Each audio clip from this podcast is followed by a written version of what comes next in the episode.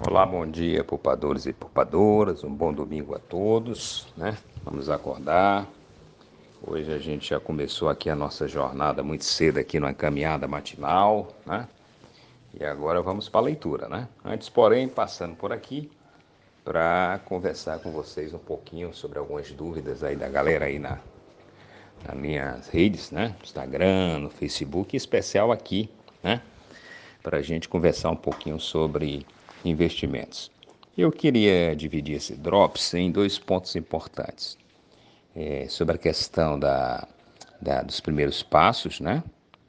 E, por sua vez, também esse abecedário de sempre, né? Que, do hábito de poupar e da inteligência financeira para que você saiba fazer os seus bons investimentos. A primeira coisa que é necessário é, dessa reflexão é um livro que eu terminei de ler, né, do Adriele, que é uma referência em psicologia comportamental de finanças. O livro é a Psicologia do Dinheiro. Posso aqui depois botar para vocês a imagem do livro, que faz uma, um feedback muito interessante com outro que no momento eu estou folheando, que é o Nassim Taleb, né? que trata do ocaso, do imponderável, e dentro também de um excelente outro livro, né, que eu já indiquei aqui para vocês, que é do Daniel Kahneman, que é o Rápido e Devagar. O que, que a gente percebe, gente, é, nessas leituras de finanças comportamentais? A dificuldade que as pessoas têm de visualizar o futuro, né? Então, muitas vezes, você aí está no melhor dos propósitos, é, com aquela ideia de fazer investimentos, né, de guardar uma parte do seu dinheiro para o futuro, para que você possa aí ter uma, uma certa segurança, né? Mas isso fica simplesmente na vontade, né? E o que é que os estudiosos têm nos mostrado?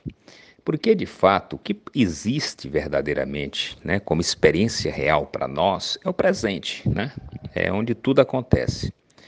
E parece-nos que o futuro é algo tão distante que não guarda uma relação de proximidade com a gente. Então, tudo que a gente projeta para o futuro há uma perspectiva, uma hipótese, né? mas que na grande maioria das vezes se tem, se toma uma distância de tal forma que as pessoas preferem esgotar todas as energias no presente. Aí você come aquele bacon gostoso, né? não se preocupando que ele pode entupir suas veias, você vem a ter um infarto daqui 15 anos. Você se alimenta excessivamente, não se preocupa que depois pode gerar uma obesidade mórbida. Você mete a, a, a lenha na, na cerveja, na bebida e não sabe as consequências, porque a ideia do futuro é sempre uma ideia muito hipotética, distante da realidade presente. Mas o detalhe é que as estatísticas mostram que a possibilidade de você estar vivo no futuro, de você chegar a 75, 80 anos, essas probabilidades são muito grandes. E aí é que a gente dá de cara com a realidade fatal de estar no futuro, com idade avançada, e dependendo de uma previdência do governo. Aí é uma tragédia anunciada. Então, uma das coisas importantes que a gente tem que ter em mente quando para criar o hábito né, de, de, de, de poupar, é ver esses cenários distantes e se projetar até ele. Né? Você de repente com seus 75 anos, né? já não existe mais aposentadoria nessa época, você recebe ali um salário mínimo de assistência do governo, é, possivelmente não vai poder pagar o aluguel, vai ter que morar aí numa casa de, de, de abrigo, né? para pessoas com hipossuficiência econômica, né? É, usando o banheiro coletivo, já com seus 75 anos, né? numa fila imensa para poder comer aquele anguzinho de arroz, porque o governo não vai poder dar mais do que isso, e vivendo uma vida isolada de todos os objetivos, de todos os sonhos que você tem. Pode ser um cenário mórbido que eu estou colocando para frente, mas para que sirva de reflexão para cada um de nós, né? O primeiro ponto é entender que o futuro vem, ele pode vir, como pode não vir. E se não vier, isso não vai ter nenhum problema, porque quem faz o dever de casa deixa aí a, os ensinamentos para os demais. E o outro ponto é esse que eu coloco para vocês. As estatísticas mostram essa probabilidade. Então é necessário ganhar e ter uma relação mais próxima com o futuro. É essa ideia de que eu tenho que viver só o presente, eu tenho que gastar logo tudo que ganho, porque amanhã eu não sei se. Isso é um mito, uma bobagem uma bobagem muito grande que faz com que muitas pessoas cheguem aí na sua terceira idade, sofrendo, dependendo dos filhos, né? dependendo da ajuda do governo, né? vivendo uma vida aterrorizada, quando poderia aproveitar os seus últimos dias aqui nesse espaço terreno com muita harmonia, é, passeando, né? É, aprendendo novas coisas, conhecendo lugares, né? Então isso tudo, gente, são escolhas.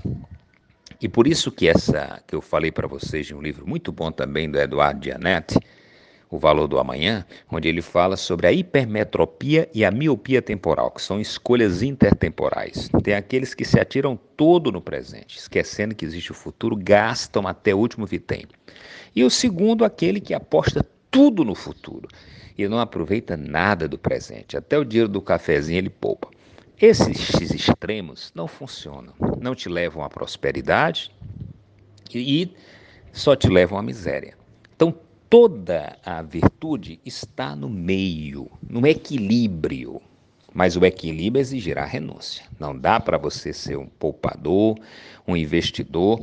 Eu vou dizer isso no próximo áudio para isso não ficar muito longo. Ele vai exigir renúncia. Ele vai exigir que você tenha equilíbrio de estabelecer um orçamento doméstico de tal maneira que você deixe um percentual, seja ele 5%, seja ele 10%, seja ele 15%, o ideal 30%, para que você faça os seus aportes mensais. Exigirá sim renúncia, mas não exigirá jamais que você deixe de viver com os seus, de você aproveitar, poder fazer uma viagem, poder ir um jantar, poder promover o aniversário de um filho dentro dos padrões e das condições que lhes são né, possibilitadas pela sua é, margens de renda, mas isso não implica dizer deixar de viver. Nenhum poupador deixa de viver. Ao contrário, vive muito melhor porque não tem a dor de cabeça das contas, né? além dos limites do que ele é capaz né, de pagar. Então, isso é fundamental, ok? Então fica, portanto, aí esse primeiro momento para vocês entenderem que essa falta de intimidade com o futuro e essa perspectiva que ele não vai acontecer nunca, tem feito a gente fazer as piores escolhas e as consequências virão a galope lá na frente, ok?